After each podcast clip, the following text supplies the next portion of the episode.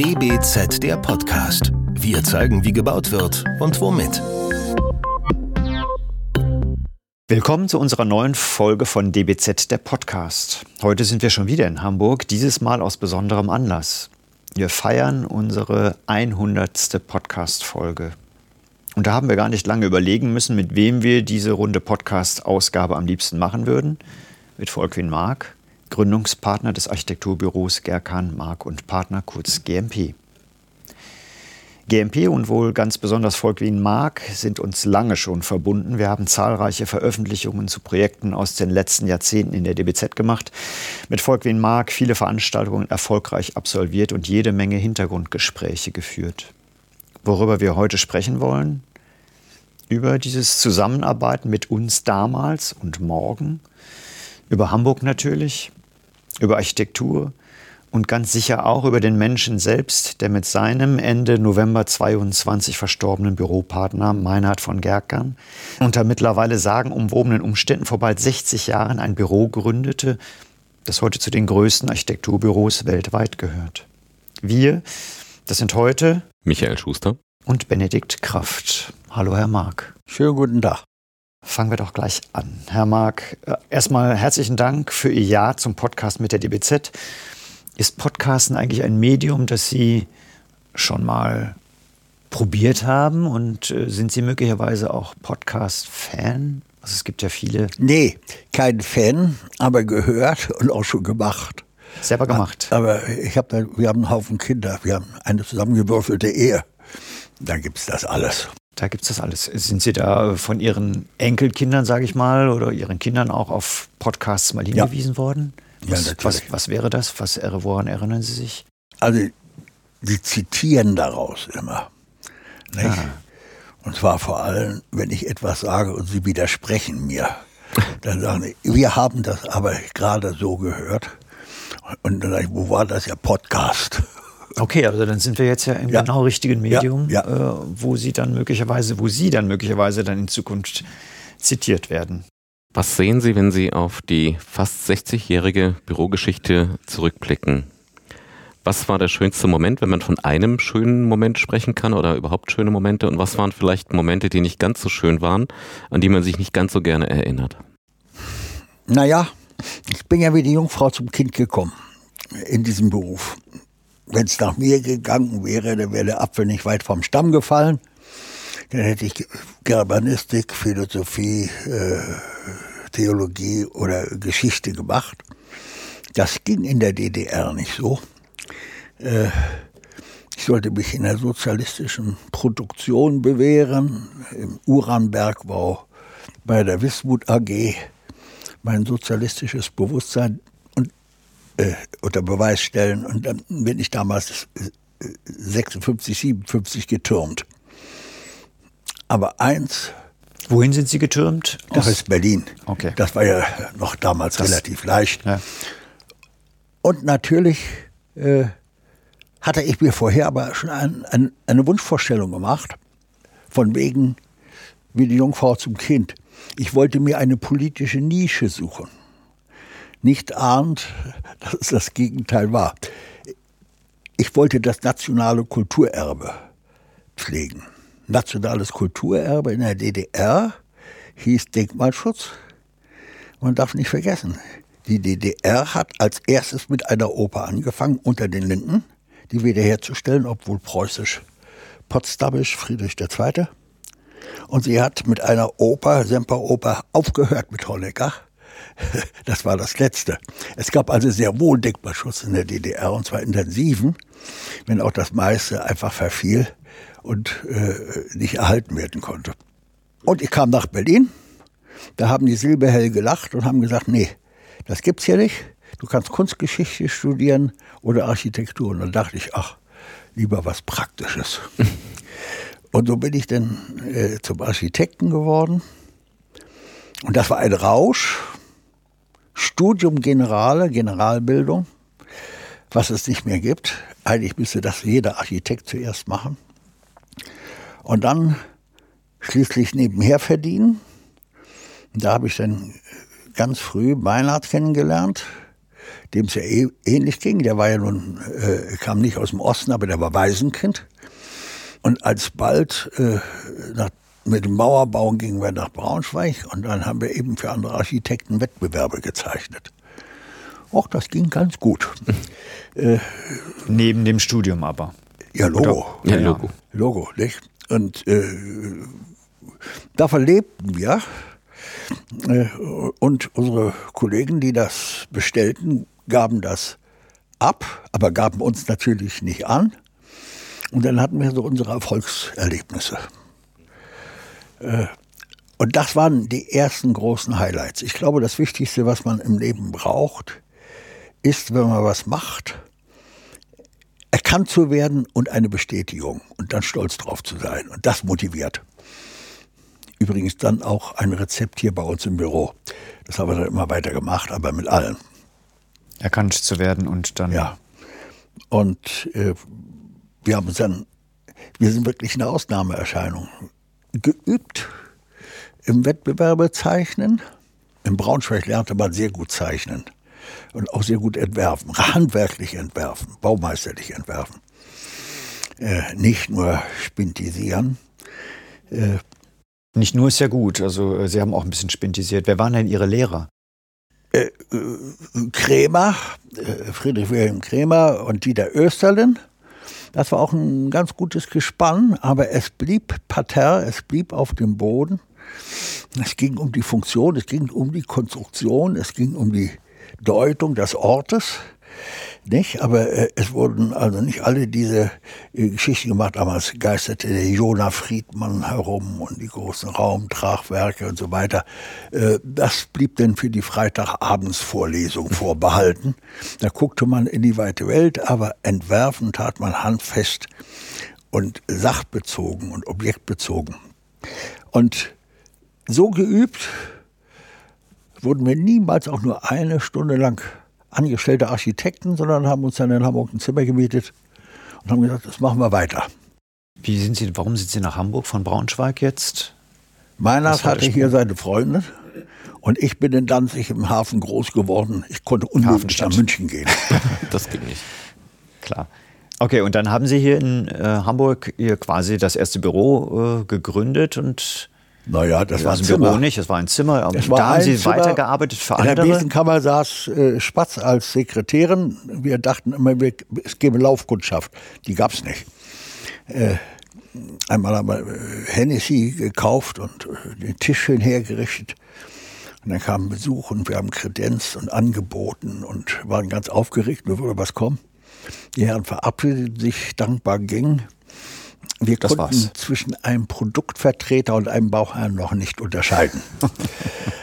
äh, und da kamen Wettbewerbe. Und die haben wir dann auch noch am Anfang für Architektenkollegen gemacht. Aber dann trafen wir ins Schwarze und dann haben wir für uns selbst gemacht, trafen wieder ins Schwarze. Und so ging das dann praktisch los und daraus wurde ein Rausch. Nicht? Also immer dieser Rausch, probieren, gewinnen, es nicht fassen können, stimuliert sein zum nächsten, weitermachen. Und schnell wurden wir dann zwei, drei, vier, fünf, die dann aber noch ohne Anstellungsverhältnisse miteinander einfach als wilde Yacht äh, losentwarfen, äh, bis dann die ersten Projekte kamen. Und das war gut, dass wir dann Partner fanden, für die wir entworfen hatten, denn die konnten bauen. Das mussten wir ja noch lernen. Und das Bauen, ähm, wie war dieser Prozess des Lernens? Wir gewannen ja am Anfang einen ganzen Haufen Wettbewerbe und äh, in aller schöner Dreistigkeit äh, machten wir mit bei dem Flughafen in Berlin-Tegel. Mhm. Das lag daran, dass Meinert eine Diplomarbeit für Hannover-Langenhagen gemacht hatte. Und äh, ach, das kennen wir uns ja aus. Und als das dann ins Schwarze traf, hoppla. Jetzt haben wir ein großes äh, Projekt. Wie machen wir das? Und wir hatten aus Berliner Zeiten noch einen Assistenten im Auge, der war bei Scharun, Hilfsbauleiter bei der Philharmonie. Und er war am Lehrstuhl für Baubetriebslehre und, und, wir fragten den, ob er uns da nicht bei helfen kann. So ging das. Und er wurde dann Part, der erste Partner, nicht, der uns ein Leben lang begleitet hat und ein fantastischer Abwickler und Bauleiter. Und so ist das gekommen, dass dann ratenweise, natürlich haben die uns ausgetestet. Wir bekamen ja nicht gleich einen Auftrag. Also immer was gemacht oder waren nicht zufrieden. Wieder was gemacht, wieder, also das Projekt entwickelt im Dialog. Und siehe da, es klappte. So, und dann äh, ging das eigentlich immer weiter. Und dann gab es natürlich, Sie haben ja nach Höhepunkten gefragt, gab es dann ganz besondere Sensationen. Beispielsweise ein internationaler Wettbewerb weltweit. Jo, machen wir doch einfach mit. Und das war dann. Äh, die Bibliothek. Äh, ja, die, die, die, die, Ägypten? Nee. Die Nationalbibliothek des Iran mit dem Iran. Institut für Iranologie äh, zu Scharzeiten. Mein Gott, 2000 Teilnehmer und äh, dann äh, 600 in der engeren Wahl noch. Und dann den ersten abzuschießen, das war natürlich schon fantastisch. Leider nicht gebaut worden. Oh, da sind so viele Sachen nicht gebaut worden. Äh, äh ich habe da ja noch eine halbfertige Messe stehen in Teheran, viel später entworfen. Äh, das ist halt so. Auch im Flughafen haben wir gewonnen für, für, für Teheran. Das ist durch die Sanktionen heute kommt gar nichts mehr in Gang. Aber dieser internationale Wettbewerb war eigentlich so das Gefühl, jetzt schert uns gar nichts mehr. Wir machen mit, wo es uns passt und wir riskieren. Wird schon gut gehen und ging häufig gut. Und das war äh, quasi dann der Zeitpunkt, wo das äh, Logo GMP geboren wurde. Ist das so? Oder wann, wann, wann trat denn GMP auf die Welt? Wir waren ganz am Anfang, eigentlich Meinert und ich, äh, als Permanent-Duett. Aber wir hatten einfach Freunde, die machten bei uns mit. Zum Beispiel beim Flughafen war es Klaus Nickels noch. Und dann haben wir so andere schöne Sachen gemacht, auch mal mit Klaus Nickels. Aber der hatte einfach, dem war dieses ewige Windhundrennen dann äh, zu viel, der war eigentlich viel mehr äh, äh, archäologisch und denkmalpflegerisch interessiert. Und äh, dann wurde daraus langsam aber sicher ein Büro mit freien Mitarbeitern, dann mit angestellten Mitarbeitern und dann vergrößerte sich das so Schritt für Schritt. Und sehr schnell, zum Beispiel es ging los mit dem Flughafen in Berlin, musste man natürlich ein Ortsbüro gründen und schon hatten wir zwei Büros. Hamburg-Berlin. Ja, und das ging dann natürlich im Laufe der Jahre oder der Jahrzehnte immer weiter, sodass wir jetzt am Schluss eben in China zwei Büros oder wenn man will zweieinhalb Büros haben, wenn man Shenzhen mitzählt, in Hanoi eins, äh, dass wir eine Dependance in, in Madrid hatten nicht, dass er äh, mit brasilianischen Architekten zusammengearbeitet haben. Äh, sehr kontinuierlich in Italien, obwohl ich vor, immer davor gewarnt wurde, in Italien äh, es zu riskieren. Aha. Der Grund war, warum? Zu unzuverlässig, mafiöse Verhältnisse? Das würde ich so nicht sagen. Noch viel schwieriger ist es in den Vereinigten Staaten. Ja. Man muss in einer Kultur drinstecken. Und das macht man nicht aus der Entferne. Man muss dann in Permanenz da sein. Man muss permanent kommunizieren. Also da nur äh, als Exot einschweben und ausschweben, das geht nicht. immer nur, wenn man dann einen ganz vertrauensvollen Partner hat, mit dem man das machen kann. Aber das ist in Italien richtig gut gegangen. Mit Wen hatten Sie da als Partner? Ja. Äh, Clemens Kusch äh, ein in Rom geborener Preuße. Der Vater war der Doyen der Auslandsjournalisten, er hat Architektur in Venedig studiert. Im Herzen der korrekte Deutsche, perfekt mit allem, was man sich vorstellen kann. In der Rede der geborene Italiener. Und äh, äh das war dann, daraus sind viele Freundschaften entstanden und eigentlich ein Projekt, äh, von dem ich mir wünsche, dass es noch gekront wird mit einem Bauherrn, der uns 25 Jahre treu geblieben ist, die Messe in Rimini. Und jetzt wollen wir da die größte Holzkuppel Europas bauen mit 150 Meter Durchmesser. Wow. Der ist gestorben und der hat das als Vermächtnis hinterlassen. Sowas geht in Italien auch. Dass das noch realisiert wird. Ich bin ganz optimistisch. Ja. Die Frage ist nur, ob ich das noch, die ja. Fertigstellung erlebe. Ne? Das, aber mit welchem äh, äh Hochquatsch, äh, mit welchem Tragwerksplaner sind Sie dann da? Zu dieser äh, die erste Beratung äh, war mit Jörg Schleich. Wir haben dann aber ziemlich schnell natürlich umgestellt auf Italiener. Dann, man muss dann, wie gesagt, in Italien präsent sein. Und Favre und Milan, die arbeiten für Renzo Piano. Und äh, da haben wir aber natürlich das deutsche Zollinger Rauten-Holzgewölbe importiert, aber in groß. Nicht? Also mit riesen nicht? 100.000 Quadratmetern von solchen Dächern und dann eben jetzt, und ich will das noch krönen mit der größten Kuppel Europas, genau in Zollinger Bauweise in Holz. Größte Kuppel Europas heißt in Holz, ja. Gibt's, wo gibt es eine größere? 150 Gibt, gibt, gibt keine größere. In der Welt? Äh, in, ich glaube, in Amerika gibt es eine 160 ah. Meter. Warum machen sie nicht 170? Die passen nicht drauf. Egal. Wenn Sie so zurückblicken, äh, jetzt sind Sie tatsächlich schon ein bisschen auch in der Zukunft, was Sie noch gerne sehen wollten würden. Gibt es so etwas wie äh, in der Aufteilung mit Meinert von Gerkan eine, eine Zweiteilung des Büros oder haben Sie eigentlich immer eng an allen Projekten zusammengearbeitet? Gibt es etwas, wo Sie sagen, wir haben uns dann über die Jahre, der eine hatte da seinen Schwerpunkt, der andere dort seinen Schwerpunkt gehabt? Nein. Äh, also, äh, als wir nach Braunschweig gegangen sind, hatten wir ein abbruchreifes Haus mit einem Zimmer ohne Strom und Wasser und haben da zusammen gewohnt. Dann waren wir zusammen Hilfsbremser bei Österreich und Gräber an der Hochschule. Dann sind wir hier nach Hamburg gezogen. Dann haben wir immer ein Büro gehabt, immer das gemeinsame Zimmer. Und hier, da ist ein Arbeitsplatz. Er ist jetzt nicht mehr da. Wir haben 50 Jahre lang so zusammengesessen und es gab, das, hier gibt es zwar Schiebewände, die nie benutzt wurden dann braucht man auch keine Kommunikation mehr. Dann braucht man auch alles das, was man in einem großen Büro installieren muss, mhm. damit die Kommunikation läuft, nicht.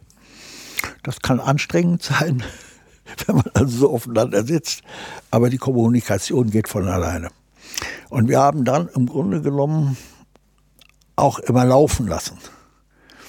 Äh, also das heißt, den Partnern vertraut. Das ist doch wie in einer Ehe. Äh, ja. Äh, eine Ehe, die sich gegenseitig reduziert, kriegt irgendwann Probleme. So, und, und wir haben laufen lassen und es war die Wiese so groß, dass wenn der eine dort die, die, die, die Gänseblümchen äste, dann war der andere dort bei den Butterblumen.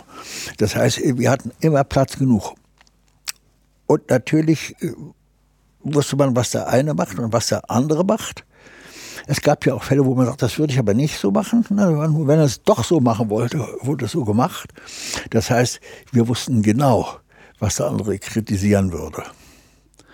Und so haben wir im Grunde genommen zu zweit aber doppelt gearbeitet. Und das war natürlich eine, äh, es war auf der einen Seite wie unter Brüdern eine Konkurrenz. Äh, mit allem, was dann auch so brüderlich so auch in so einer Familie passiert. Und auf der anderen Seite war es eben auch eine unheimliche Stimulanz und auch eine Ergänzung der Charaktere. Also der eine ist weltläufig, hat ein sehr feines Gefühl, wo es warm rauskommt. Der andere ist grundsätzlich nicht und äh, äh will alles herleiten. Und äh, allein aus diesen Unterschiedlichkeiten, wie man an Sachen rangeht, äh, gibt es dann nur eine Bereicherung. Das heißt aber, äh, von außen betrachtet war es schon so, dass äh, Meinert von Gerkan zum Beispiel mehr in China unterwegs war und Sie, ich sage jetzt mal, die Hamburger Projekte gemacht haben. Oder ist das auch falsch? Oder ist es eher was Ach, Administratives? Nein, nein, nein das, äh, also, dass wir überhaupt nach China gegangen sind, nicht? das gehörte eigentlich dazu, wir gingen überall hin. Und da gab es einen Wettbewerb für die deutsche Schule in Peking, Bundesbaudirektion Berlin. Das war nun nicht gerade chinesisch. Nur wir trafen ins Schwarze. Auf einmal gab es ein Projekt in Peking. Also musste man dort hin, musste man vor Ort sein. Mhm, mhm. Und Meinhard war dann äh, auf dem Kiviv und bei erster bester Gelegenheit machten wir dort eine Ausstellung in Peking. Und Fortuna ist ja so eine knackige Göttin, nicht? Wenn die da so vorbeistellst, geht sie ja an einem vorbei. Aber wenn man einen Fuß raussteckt, dass sie drüber stolpert, der das war die Ausstellung. In die Arme. Und genau so ist es passiert. In dieser Ausstellung kam die Nomenklatura und guckte sich das an. Und auf einmal wurden, aber ja, wir könnten ja auch da mal mitmachen und so weiter. Und damit hat sich ein Reißverschluss von Aufträgen ergeben. Und am Anfang habe ich ja auch noch Projekte in China gemacht, in Foshan oder in Shenzhen. Die Dinge haben wir alle gebaut. Aber äh, es hat keinen Zweck, dass wir alle Eier in einen Korb legten. Die Welt ist groß und es gab ja noch andere Dinge. Nicht? Und äh, dann äh, waren es eben andere Schwerpunkte und natürlich dann auch immer mehrere Teams. Das heißt, äh, eigentlich hatten wir, waren wir ein Verein mit mehreren Fußballmannschaften, die um die Wette spielten. Gegen jeden Gegner, der, den es gerade mal gab. Und äh, das war immer irrsinnig aufregend und natürlich gewinnen und verlieren. Und wir haben natürlich, wir waren immer so irrsinnig produktiv, äh, dass es dann gar nicht auffiel, wie häufig wir auch verloren haben. Ja, da zählt ja dann am Schluss nur die Siege. Ja, ja. Wenn wir jetzt ein, ein, ein, Buch machen wollten, vergebliche Projekte, sogar wunderbare Projekte, nicht? da könnte man. Was, wäre denn, was ja. wäre denn da ein Projekt gewesen, äh, wo Sie sagen, das ist extrem schade, dass das nicht geklappt hat? Eins, nur eins. Also es sind Beispiel, sicherlich ganz viele, äh, aber. Ich, ich nehme mal eher ein Extrem. Äh, das Olympiastadion in Peking war ein Wahnsinnsprojekt, was wir gemacht haben. Konstruktiv, funktionell und äh, von der Deutung her. Das ist das Nest, es was aus, Herzog de Marron dann gemacht nee, hat. Eben nicht. Nein, nein, nein. nein, nein, nein, nein Wenn so ein Nest die Vögel sehen, die fliegen ja entsetzt weg. Nein, nein, aber das wäre das gleiche Projekt gewesen. Ja, ja. Das, okay. ja, ja. Und der Witz war, äh, nur zu sagen, warum die Enttäuschung so groß war. Der Lageplan war wie ein liegender Drache oder wie ein Seepferdchen. Diese Riesengrünanlage. So, und da, wo die Seepferdchen Bauch hat, genau da sollte dieses Stadion hin, nicht das Hunderttausender. Und eigentlich wollten die eins haben, was total schließbar ist. Es wird ja das staubig noch kalt. Und wir hatten also etwas gemacht, wie die Knospe einer Lotusblume und mit einem Durchmesser von 400 Metern. Und äh, in der Mitte öffnete sich die Blüte strahlenförmig nach allen Seiten, sodass es wie ein Blütenkelch war, der sich öffnete. Dieses ganze Dach mit 400 Meter Durchmesser war eine Tensegre durchsichtige Kuppel mit äh, durchsichtigen Pneus und in der Mitte 150 Meter diese Blüte, die aufging. Und da war ein, natürlich das abgeleitet. Wie eine Lotusblüte aufblüht. Die Chinesen sind ja sehr bildbezogen und metapherfreudig. Und haben das gemacht, einen Kreis mit diesen Sternen drumherum. Aber Gescheitert ist es. Woran? Später habe ich festgestellt, dass das die Nationalflagge von Ah, Taiwan? Taiwan war. Ah, nein. Man stellte sich das mal vor. Schauen Sie mal, wissen Sie, was das ist? Und das ist genau der Punkt. Nicht?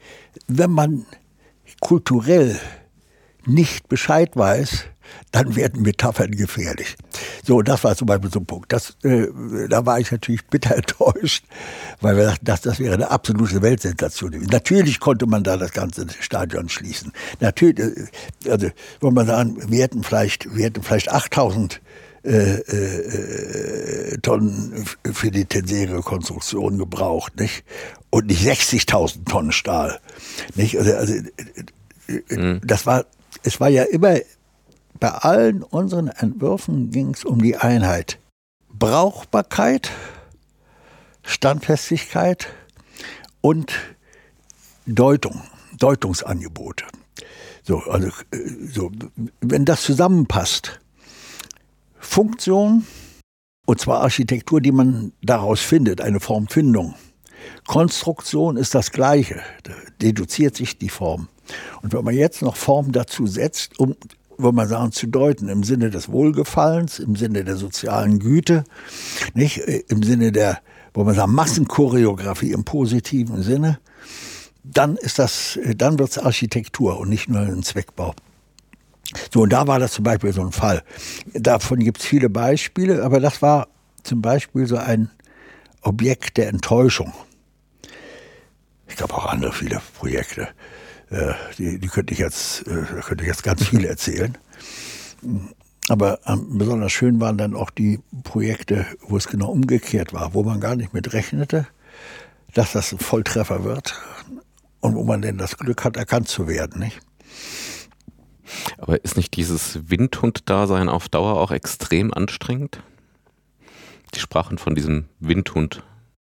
Nein, äh, kein Kind, das spielt und intensiv spielt, bis zur Erschöpfung abends, ist überanstrengend. Die Stimulanz ist das Entscheidende. Es gilt auch bei uns im Büro. Äh, Architekten äh, zahlen nicht gut. Jeder, der, der Entwerfen gelernt hat, kann beim Projektentwickler nicht, äh, mehr verdienen. Äh, bei, einer, bei einer general übernehmenden Baufirma mehr verdienen. Es geht um die Motivation, die einen stimuliert. Und das ist genau der Punkt. Und wenn diese Stimulation wegfällt, äh, dann erschlafft man natürlich. Und das ist genauso eine Altersgeschichte. Sich Rentenalter oder sowas vorstellen. Das Problem ist ja bei alle begeistert da stecken wollen, nicht aufhören. Nicht, weil einen das natürlich auch bindet, motiviert. Man wird ja äh, ganz verzweifelt, wenn man da rumsitzt und soll nur irgendwas anderes machen. Da könnte ich mal einhaken. Was anderes machen heißt ja auch, äh, sich anders mit Architektur zu beschäftigen. Sie schreiben ja sehr viel. Wäre das äh, nicht auch ein Thema, dass man so ein bisschen loslässt, sozusagen vom, ich sag mal, vom Entwerferischen, vom Nachdenken ja. über Architektur konkret, sondern dass man sagt, ich schreibe jetzt auch mal, ich fasse das, was mir immer schon im Kopf rumgeht, einfach mal in Bücher. Sie haben ja eine ganze Menge Bücher geschrieben, da sind ein paar, ich sage jetzt mal ein paar Pamphlete mit dabei, aber auch ein paar Bücher, wo man sagt, oh, da hat ja jetzt aber jemand grundsätzlich mal über Architektur nachgedacht. Ja, natürlich. Ist das etwas? Also, äh, äh zum Beispiel wenn man immer predigt, dass Architektur die Kunst des Möglichen ist. Die größte Schnittstellenkunst, nicht? Die mit allem, aber wirklich mit allem verbunden ist und die dann auch noch die unfreieste Kunst ist, weil man immer abhängig ist und Auftragskünstler, man ist kein freier Künstler, dann ist das natürlich ein wahnsinniges Thema. Und da lässt sich viel drüber schreiben. Ich habe auch ganz am Anfang mal so eine Essaysammlung gemacht. Architektur ist natürlich nicht unpolitisch. So, das, klar, weil, weil es mir auch immer darum ging, wie kann man als Architekt so apolitisch sein, dass man das nur ästhetisch wie ein Designer sieht, nicht im Elfenbeinturm einer vorgeblichen Ästhetik. Architektur ist ganz was anderes. Nicht? Das, ist, das ist inszenierte Realität äh, mit ihren Wünschen, aber auch mit ihren Widersprüchen. So, da könnte man wahnsinnig viel drüber schreiben. Ich habe ja auch mal so, eine, so, so ein Ding gemacht, nicht die, der Verstand so schnell, die Seele so langsam, das sind nichts weiter als, als Gespräche darüber. Ja. Und äh, in dem Moment, wo man schreibt, dann weitet sich das tatsächlich ins Philosophische, ins Theologische, äh, äh, ins Geschichtliche aus. Und dann wird das wirklich interessant. Und ich finde Architektur deshalb so faszinierend, weil sie grenzenlos ist mit ihren Berührungen nach allen Seiten.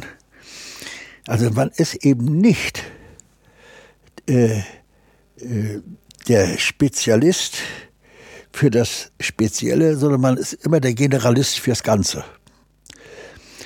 Und äh, das Atemberaubende ist es, man ist eigentlich wie ein Komponist, der sich selber das Libretto macht, wo man eine Andeutung kriegt für den Stoff, wo man dann also auch noch die Partitur schreibt und wo man dann für das Bühnenbild sorgen muss und dann auch noch für die, als Intendant für die Inszenierung. Das ist immer eine Überforderung. Aber das ist genau der Witz an diesem Beruf, dass man in ständiger Überforderung etwas macht, äh, was gelingen muss. Darum ist der Architekt bekanntlich auch an allem schuld, äh, wenn es nicht gut geht birgt ein hohes Risiko, wenn man so sich selber auch so diesem Druck aussetzt. Das macht ja auch nicht jeder. Ne? Also Sie haben es ja gerade angesprochen mit dem äh, im Studium beispielsweise, dass man viel generalistischer äh, erstmal ja. ausgebildet, gebildet, gebildet äh, ja. werden muss als Architekt. Äh, also äh, ist vielleicht heute gar nicht mehr gefragt. Das, äh, wir reden heute nur noch von Ausbildung, aber nicht von Bildung. Denn äh, Bildung ist ja genau das, was einem erstmal beibringt, Begriffe zu schärfen. Zweitens dialogisch Begriffe zu hinterfragen, skeptisch zu werden. Äh, äh, die Ausbildung ist eine Abrichtung wie bei einem Hund. Dass er bestimmte Dinge, man kann auch einen blinden Hund hinkriegen. Nicht? Das ist viel zu wenig. Und ich habe auch ungeheures Glück gehabt, nicht nur, weil ich aus so einem Elternhaus komme, das äh, äh, musizierte und dichtete und, und philosophierte, sondern weil ich auch gezwungen war, zwischen den Systemen mich ständig verorten zu müssen. Ich bin, ich bin ein richtig erstklassig geschulter Marxist. Ich brauchte hier im Westen nicht gerödeln zu kriegen in den 68ern. Nicht? Und, äh, äh und man wird dann aber kritisch äh, äh, im Hinterfragen, im Denken. Und wenn ich jetzt mal die ganzen Architektur oder die intellektuellen Strömungen in der Architektur betrachte, da hat ja eine die andere abgelöst, eine nach der anderen abgelöst. Das waren ja immer wie Grippeepidemien, nicht? Die, die, die, man, die man abzählen kann.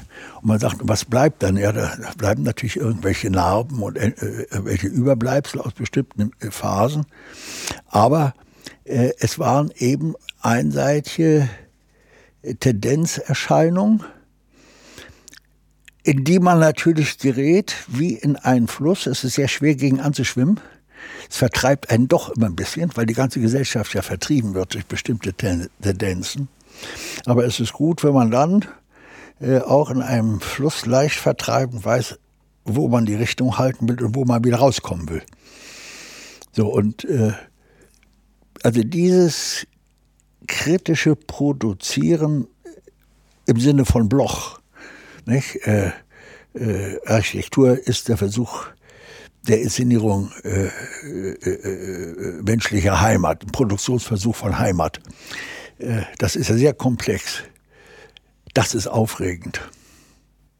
Ich mache jetzt mal einen Sprung. Sie haben eben von einem Fluss gesprochen und wir haben ja eine wunderbare Lage und schauen darunter auf den Museumshafen. Mit dem haben Sie auch was zu tun. Den haben Sie ja, wenn ich das richtig recherchiert habe, auch 1976 mit Gleichgesinnten gegründet.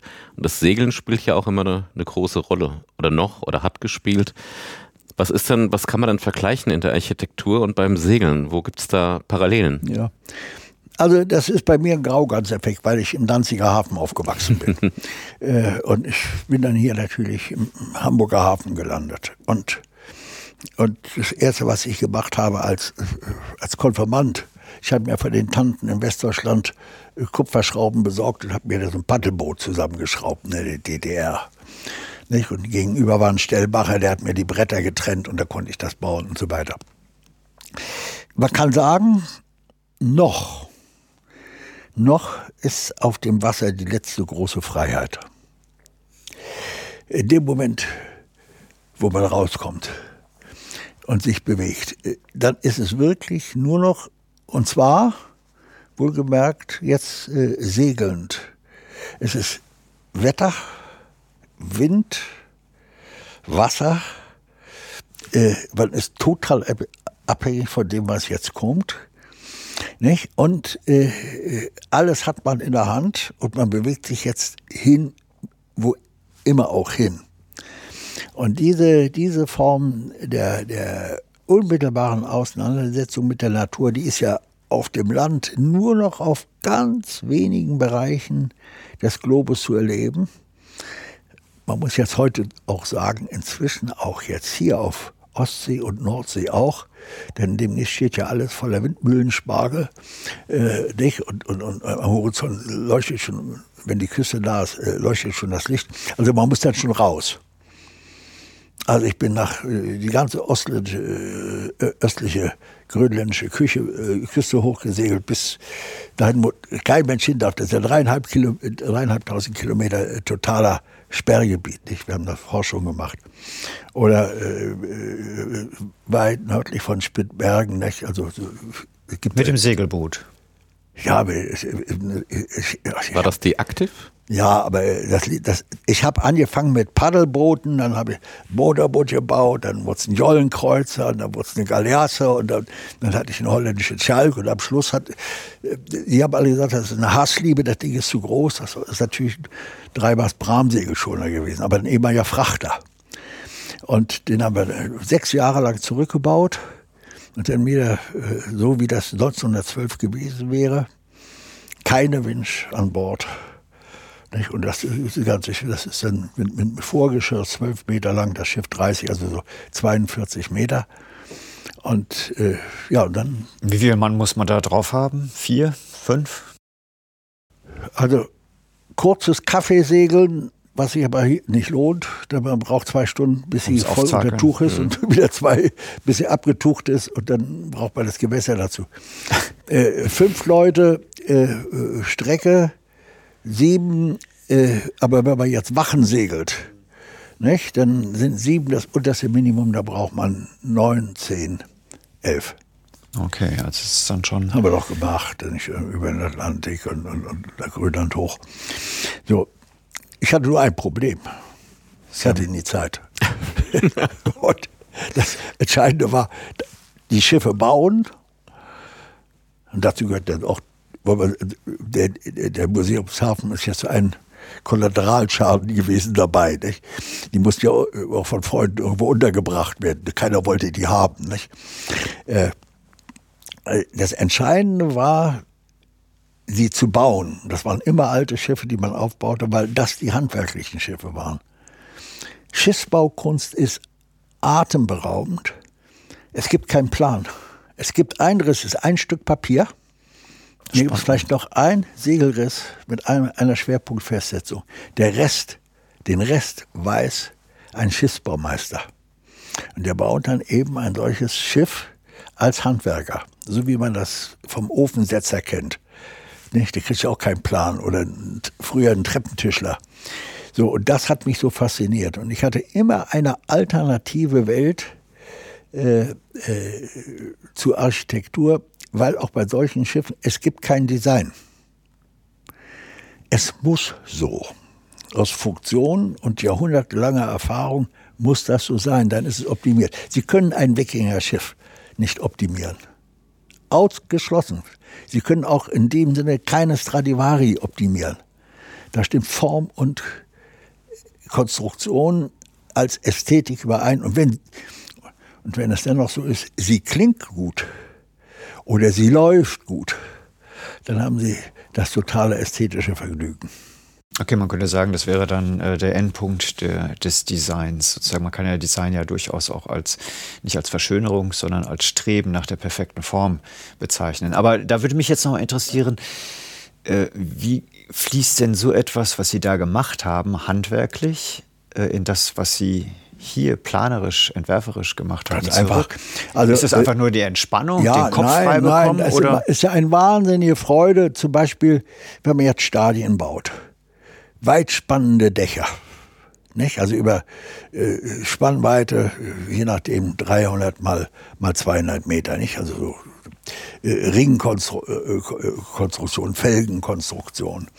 Oder wenn man so etwas baut wie die Leipziger Messe, nicht, dass man sagt, so, jetzt machen wir äh, 250 Meter und 80 Meter breit ein Gewölbe aus hängender Verglasung. Dann wird das Hightech, dann geht alles Druck und Zug. Und zwar auf den Punkt gebracht. Und dann ist das Fantastische, mit Ingenieuren zusammenzuarbeiten, die die Formen bis aufs Letzte aus der Notwendigkeit, aber auch aus der Minim Minimierung deduzieren. Also das war immer mein, mein Glück, da mit äh, Jörg Schleich zusammenzuarbeiten. Und äh, da der neue äh, Form zu entwickeln. Ich, hab, wo man dann, ich hatte den Glücksfall, da war ich fast ein Hochstapler. Ich habe hier fürs Museum Hamburgische Geschichte gesagt, den Hof, der ist L-förmig, die kann man doch mit Glas überdecken. Darunter steht ein Baudenkmal. Jede Fassade hat einen anderen Rhythmus. Das wäre natürlich eine hierarchische Konstruktion von Bögen und Vierungskuppel und Richtungsänderung geworden. Da hätten mich die Denkmalpfleger gelünscht. Aber ich habe das dem so versprochen und plötzlich hieß es, fertig werden, das müssen wir bauen. Du hast es versprochen. Und da bin ich eben ganz klein zu Jörg Schleich gegangen, habe gesagt, ich, ich habe da ein Problem. Ich stehe, ich stehe vor einem Offenbarungseid, ich, ich, ich schwitze, das, ich, habe etwas versprochen, was so gar nicht geht. Da leuchtete er auf und sagte, genau das ist die Schwelle. Nicht, das war ja genau die Grenze, das jetzt äh, digital zu rechnen. Und zwar als äh, Gitterschale zu rechnen. So, und das ist das erste von diesen Konstruktionen, die überhaupt gebaut wurden. So, das war das, also man muss auch Glück haben. Aber der Schiffsbau bezieht sich dann darauf, sozusagen auf das Streben danach, die perfekte Form in eine einfache Konstruktion ja, sozusagen. Also, äh, äh, wenn man hier mal von diesen riesen angespitzten Monstercontainern für Containerschifffahrt denkt, die, die, da, da, besteht nur aus Ladefläche, Kraft und so weiter. Das hat mit den Naturgewalten schon gar nichts mehr zu tun. Aber so ein, ein Segelschiff besteht konstruktiv nur aus Druck und Zug. Der Rumpf ist Schalentechnik, die man aber nicht berechnet. Und diese Lasten wechseln ständig. Und, und, und das Schiff selber ist noch hochdynamisch. Gibt keine Statik in dem Sinne weil alles in dynamischen Belastungen unterliegt. Und das sind alles, äh, diese Ästhetik, die sich daraus ableitet, ist eine reine empirische Optimierung über Jahrzehnte, Jahrhunderte und Jahrtausende. Und das ist dann so überzeugend, dass man sagt, ist was, es geht nicht anders. So, wenn man das in der Architektur auch erreicht, dass man also eine Lösung macht, die so selbstverständlich und so schlüssig ist, also wo Funktion und Konstruktion sich total decken, und wenn das jetzt auch noch so ist, äh, dass es eine Sprache spricht, die derjenige jetzt auch nicht nur fühlt, sondern auch versteht. Das ist ja der Erkenntnisakt. Also wenn ich es weiß, sieht nichts. In dem Moment, wo ich weiß oder erkenne, wie das geht und ich eine Konstruktion verstehe, dann wird sie erst faszinierend. Naja, und das, darum habe ich eine Leidenschaft, mit Ingenieuren zusammenzuarbeiten, immer gehabt. Und das gilt jetzt für Membrankonstruktionen, das gilt für weitgespannte Konstruktionen, das gilt für Zugkonstruktionen. Und eine Zeit lang, da hatten wir ja Hightech, nicht? Das wurde mir dann aber zu manieriert, denn da wurde auch Hightech angewandt, wo man sich das sparen konnte. Nicht? Da fing man an zu lächeln. Jetzt ist gerade so ein bisschen angedeutet worden, das Thema der Architekturvermittlung, wie wir über äh, Architektur sprechen sollten vielleicht. Wir sind ja nun äh, ein Verlag, der verschiedene Fachzeitschriften zu dem Thema Bauen auch publiziert, speziell die DBZ oder die Bauwelt, die ja dann äh, sehr explizit auch über den Hochbau schreiben. Was würden Sie denn aus Ihrer, äh, sage ich mal, langjährigen Erfahrung und auch die ja auch Begleiter waren vieler Publikationen, sagen, wie wird sich das entwickeln? Also nicht nur ähm, bleibt Print bestehen und wird, werden wir irgendwann von der digitalen Welle völlig überrannt, sondern was ist sozusagen auch Ihr Wunsch an die Fachmedien? Wie sollen wir in Zukunft vielleicht mehr oder anders über Architektur berichten, schreiben? Was, wie, der Sie ja selber auch Schreiber sind und Publizist. Wie, wie sehen Sie das? Was, was kommt da auf den nächsten, in den nächsten fünf Jahren auf die Branche zu? Oder was wäre das Ideale? Also wir stehen vor dem äh, größten und schnellsten Umbruch aller Zeiten, wenn man sich das klar macht. Und dann ist man natürlich innerlich zerrissen. Auf der einen Seite möchte man bewahren, nicht? Bleibe doch, du bist so schön. Man möchte bewahren, nicht, was sich als so bewährtes herausgestellt hat. Und auf der anderen Seite weiß man, es muss ein totaler Wandel entstehen. Also einmal zum Bewahren. Also ich kann die Denkmalschützer immer nur an den Arm nehmen und knudeln, auch wenn sie manchmal ganz esoterisch abgehoben sind. Aber sie bewahren und äh, äh so, dass die Gesellschaft nicht in ein Alzheimer-Delirium verfällt und das verliert. Das muss man bewahren. So, und es gibt ja einen ganz schönen Satz von Karl Friedrich von Weizsäcker. Tradition ist bewährter Fortschritt, Fortschritt ist weitergeführte Tradition. Also man muss sich das vorstellen wie ein Rad, das dreht. Aber ein Rad muss nicht geradeaus fahren. Das kann auch im Kreis fahren, das kann auch eine Kurven fahren. Aber der Fortschritt äh, äh, bewegt sich pausenlos. Äh, äh die äh, die, aber die Tradition ist die bewährte Wiederkehr von äh, Sachen, die man sich errungen hat. So, das ist die konservative Sichtweise. Die andere ist die Probleme, vor die wir jetzt gestellt sind und auch in Zukunft gestellt sind, sind Probleme des Fortschritts, des technischen Fortschritts und damit des gesellschaftlichen Fortschritts. Denn bezogen auf das, die Metapher, die ich eben genannt habe, äh, der Fortschritt löst immer ein Problem und ohne dass wir es merken, produziert er weitere. Nicht? Und wenn ich jetzt nur ein Beispiel nehme, dass der Fortschritt da bewirkt hat, dass die Menschen, die in ihrer gesamten Menschheitsgeschichte bis 1920 äh, sich vermehrt haben auf 1,5 Milliarden. Dazu haben sie Millionen Jahre gebraucht. Und von 1920 bis 2020 haben sie sich auf siebeneinhalb Milliarden vermehrt verfünffacht, was in Millionen Jahren nicht möglich war, dann zeigt dies, was wirklich passiert ist. Äh, wir können mit unserem Kopf und unserem Empfinden, wir empfinden nicht digital.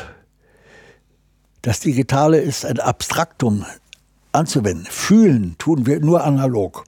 Wir, man konnte sich dies nicht vorstellen. Es ist die Realität.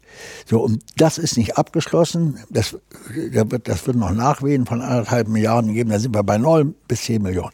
So, und dieser Umstand stellt ja alles in Frage, was bisher war.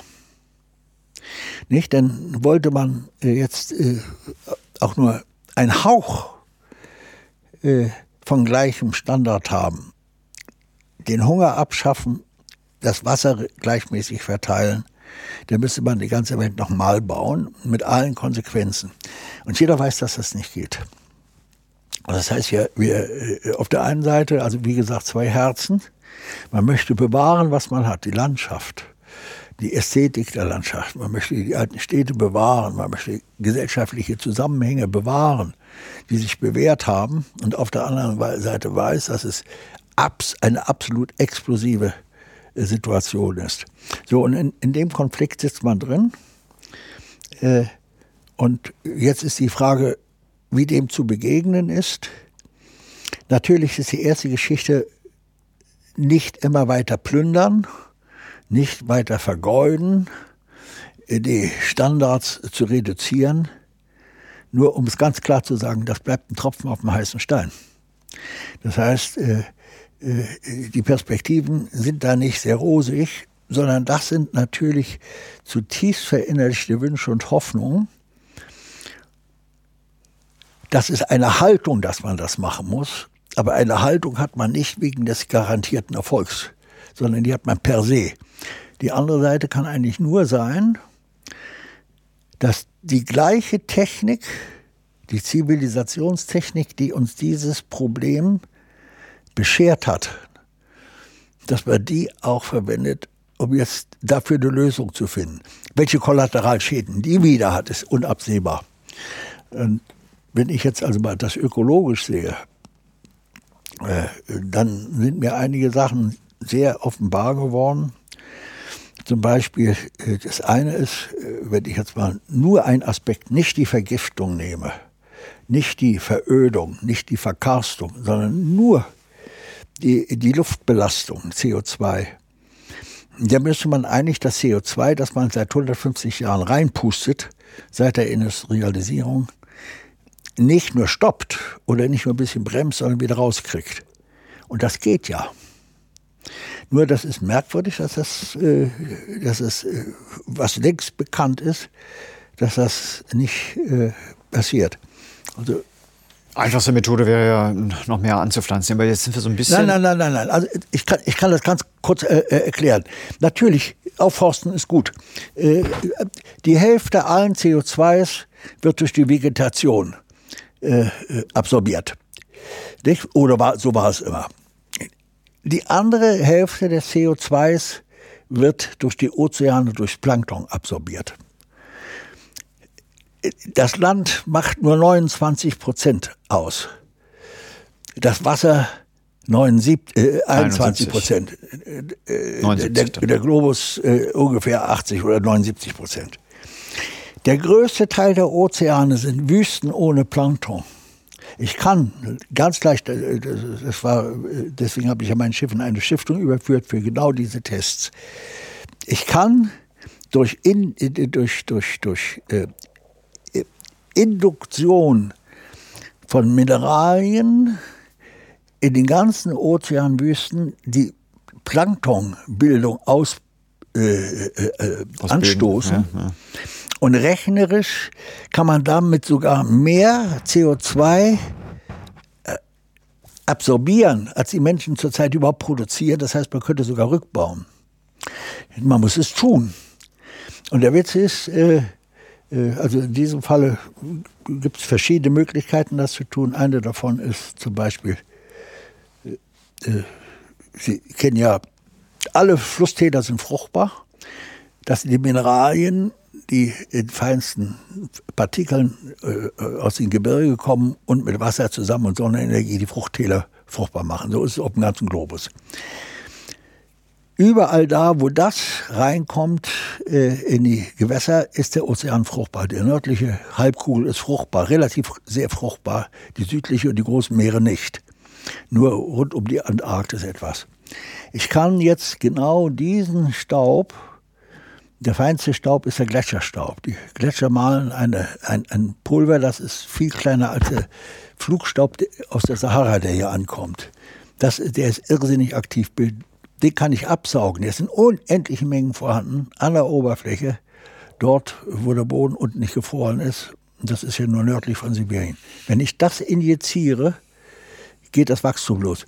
Der Grund ist, wir haben ja die ersten Versuche mit dem Schiff gemacht, mit der Aktiv.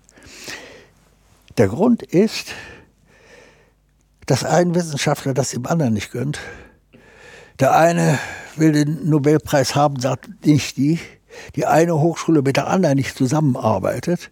Das heißt, im Grunde genommen ist dieser Weg äh, blockiert. Natürlich kommen dann Geister, die äh, warnen jetzt vor Kollateralschäden. Im Zweifelsfalle steckt man ja den Kopf in Sand, nicht verleugnet die technischen Möglichkeiten, auch die biotechnischen Möglichkeiten äh, und aber warnt. Das, aber das ist interessant, also äh, dass das tatsächlich so einen großen ja, Impact kann, hat, hätte ich, ich jetzt nicht gedacht. Aber ja. ähm, ich würde da nochmal an das anknüpfen, was Sie gerade gesagt haben. Wir lösen ein Problem, was unsere Technik mit verursacht hat, 150 Jahre Technikentwicklung, mit einer technischen mit Lösung. Mit einer biotechnischen Methode, natürlich. Und dann haben wir möglicherweise wieder irgendwo ja, anders äh, äh, äh, äh, Aber vielleicht wollen wir das jetzt auch tatsächlich ja, das die, Thema... Technik, die Technikfolgen ja. Äh, dabei im Auge zu behalten, ist ja genau der Sinn dieser Tests, die man jetzt machen muss. Nicht, nicht nur zu sagen, das geht, sondern jetzt auch die Technik folgen. Ja? Äh, das gehört ja alles dazu. Aber äh, Tatsache ist, dass die technischen Möglichkeiten, die es gibt, über die wird gar nicht geredet. Und wenn, dann werden sie, werden sie nur mit Ängsten kommentiert und im Zweifelsfall durch Eifersüchteleien, Kompetenzstreiten und so weiter äh, nicht unternommen. Und eines der größten Probleme ist natürlich dann auch, wir haben das selber mal vorher machen wollen. Übrigens war der, äh, äh, die, die, die, die Stiftung, die uns dabei finanzieren wollte mit mehreren Millionen, war die, äh, war die Novo Nordics, die jetzt diese äh, Präparate macht für, für, für Schlankwerden. Die, die haben mehrere Millionen dafür ausgegeben. Nur die sind einfach versackt und ich konnten nicht umgesetzt werden. Aber nicht, weil das Geld nicht da war. Das Geld ist da, die Wissenschaft ist da, das Prinzip ist da, nur die Menschen stehen sich gegenseitig im Weg. Also wir werden mit unserem Podcast da hoffentlich vielleicht, vielleicht etwas bewegen. Mal gucken, vielleicht wird das neu diskutiert. Wolltest du noch eine letzte Frage? Ich hätte noch so viele Fragen. Wir könnten jetzt, glaube ich, stundenlang weitermachen. So geht es mir zumindest. Was wünschen Sie denn uns, der DBZ, für die Zukunft? Wir wurden ja letztes Jahr dann auch 70 Jahre alt. Ich wünsche, dass weil das ja, wollen wir sagen, eine analoge Form der Berichterstattung ist, auch wenn Sie jetzt Podcasts machen. Äh, dass dieses wie Bücher schreiben, Bücher drucken erhalten bleibt. Weil ich nicht glaube, dass wir als analoge Wesen äh, alle die Chiffren und die, äh, die, Dinge im Kopf behalten, um nachher aus irgendeiner Cloud etwas abzuholen. Wir funktionieren anders. Äh, wir finden plötzlich ein Heft und sagen, oh, äh, nicht, dann kommt aus dem Urgrund der Erinnerung ein längst abgelegter Layer in unserer Erinnerung wieder hoch und wir sagen, ach, da war doch dies. Und plötzlich äh, taucht das alles auf. Also wir haben ja ganz vorhin äh, vom Altern gesprochen und von äh, Alzheimer. Äh, jeden Alzheimer-Kranken, der allmählich seine Erinnerung verliert, den kann man zunehmend nur noch da abholen, wo noch seine Urleer sind. Immer früher, immer früher. Nicht, weil die noch zuletzt kaputt gehen, auch im Kopf. So. Und für mich ist das gedruckte Buch, der gedruckte Kommentar, der Zeitzeuge, äh, äh, ganz wichtig. Und das Verschwinden in einer Cloud, ich rede jetzt nicht davon, dass man die auch ganz schnell stören kann dann ist sie eben weg. Nicht? Die Papyri finden wir heute noch. Ich komme ja gerade aus Jordanien, nicht? wo die uralt Papyri gefunden äh, worden sind. Die sind da und die, die, die sind merkwürdigerweise haltbarer. Und wir sind analoge Wesen, die eigentlich das die analoge Hilfe brauchen. Und von daher äh, äh, wünsche ich mir Zeitungen wahrhaftig. Äh, Zeitungen sehe ich ja tatsächlich etwas, was ich so wegwerfe. Zeitschriften schon weniger. Die haben eine gewisse Haltbarkeit. Und wenn es eine grundsätzliche Veröffentlichung gibt, die, die sind wie guter Wein, die werden besser, je länger sie liegen, wie wir wissen. Und ich wünsche, ich wünsche also, äh, Ihrem Blatt einen langen Fortbestand. Ein monatlicher Rhythmus ist eigentlich angemessen. Das kommt man in einen Produktionszwang, wo man sagt, soll man das alles machen. Nicht monatlich ist es eigentlich prima. Und auch eine gute Balance zwischen Text und Abbildung. Äh, ist interessant. Also wir haben das zum Beispiel, wir haben einen Haufen Zeug publiziert. Nicht? Und wir mussten wieder zurückdrehen und haben gesagt, äh, wenn wir Bücher machen, nicht nur Fotos, sondern auch Pläne, dass man auch seinen Kopf mal bemüht und die Zusammenhänge begreift. Denn bei Fotos äh, ist man ja nur ephemer von außen. Ja, ja, ja. Äh, das betrachtend. Viel schöner ist es, wenn man jetzt ist wie bei einem, der ein bisschen was von Musik versteht, der ein bisschen Noten lesen kann. Der sagt, oh, guck mal hier, wenn ich, wenn ich jetzt einen Bach übe und ich habe die Partitur. Ja, die zweistimmigen Invention oder eine Fuge kann man lesen. man kann sie zum Teil nicht hören in ihrer Kompliziertheit, aber lesen kann man sie. In dem Moment, wo man das lesen kann, wer weiß, der sieht. Nicht? Und wer weiß, der hört. Und wer eben äh, Pläne hat zum Angucken und Texte, äh, der geht das übers Auge, über das Bewusstsein und wird verarbeitet. Übrigens gibt es ja noch eine Steigerung, nicht? Wenn man unterwegs ist, am besser man zeichnet. Das sitzt auch so tief. Ja. Im Gegensatz zu Fotos. Ja. Das sind Bilder, die man auf jeden Fall immer memoriert, an die man sich immer erinnert, ja. wenn man eine Gegebenheit zeichnet. Das ich, nehmen wir, würde ich sagen, als, als Auftrag mit. Definitiv. Ich, ja. Ja. Viel, ja. Ich, ich wünsche ein langes Bestehen der DBZ. Dankeschön. Danke sehr. Ja, vielen Dank für das Gespräch. Herr Mark hat sehr viel Freude bereitet. Wie gesagt, wir hätten das jetzt noch lange, lange fortführen können. Äh, mir hat es sehr, also ich kann glaube ich für uns sprechen, uns hat es sehr viel Freude gemacht. Und ähm, ja, das war der DBZ-Podcast. Die DBZ berichtet praxisnah für und mit Architektinnen und Architekten, als auch Bauingenieure und Bauingenieurinnen. Sie sprachen ja auch heute von ihrer Liebe zu Ingenieuren. Wir nutzen dafür vielfältige Medienkanäle und der Podcast ist halt ein Medium, was wir dafür nutzen. Entwickelt wird der Podcast von der gesamten Redaktion. Und äh, wenn jemand unsere Arbeit unterstützen möchte, dann gerne, indem er das Magazin, wir haben ja heute gehört, wie wichtig es ist, dass es diese Printprodukte noch gibt, abonniert und äh, unserem Podcast fünf Sterne verleiht. Unser Podcast, der DBZ-Podcast, wird von unserem Tonmeister Lynn Meisenberg abgemischt und mehr Informationen gibt es in der digitalen Welt auf dbz.de. Vielen Dank, Herr Mark. Ich danke.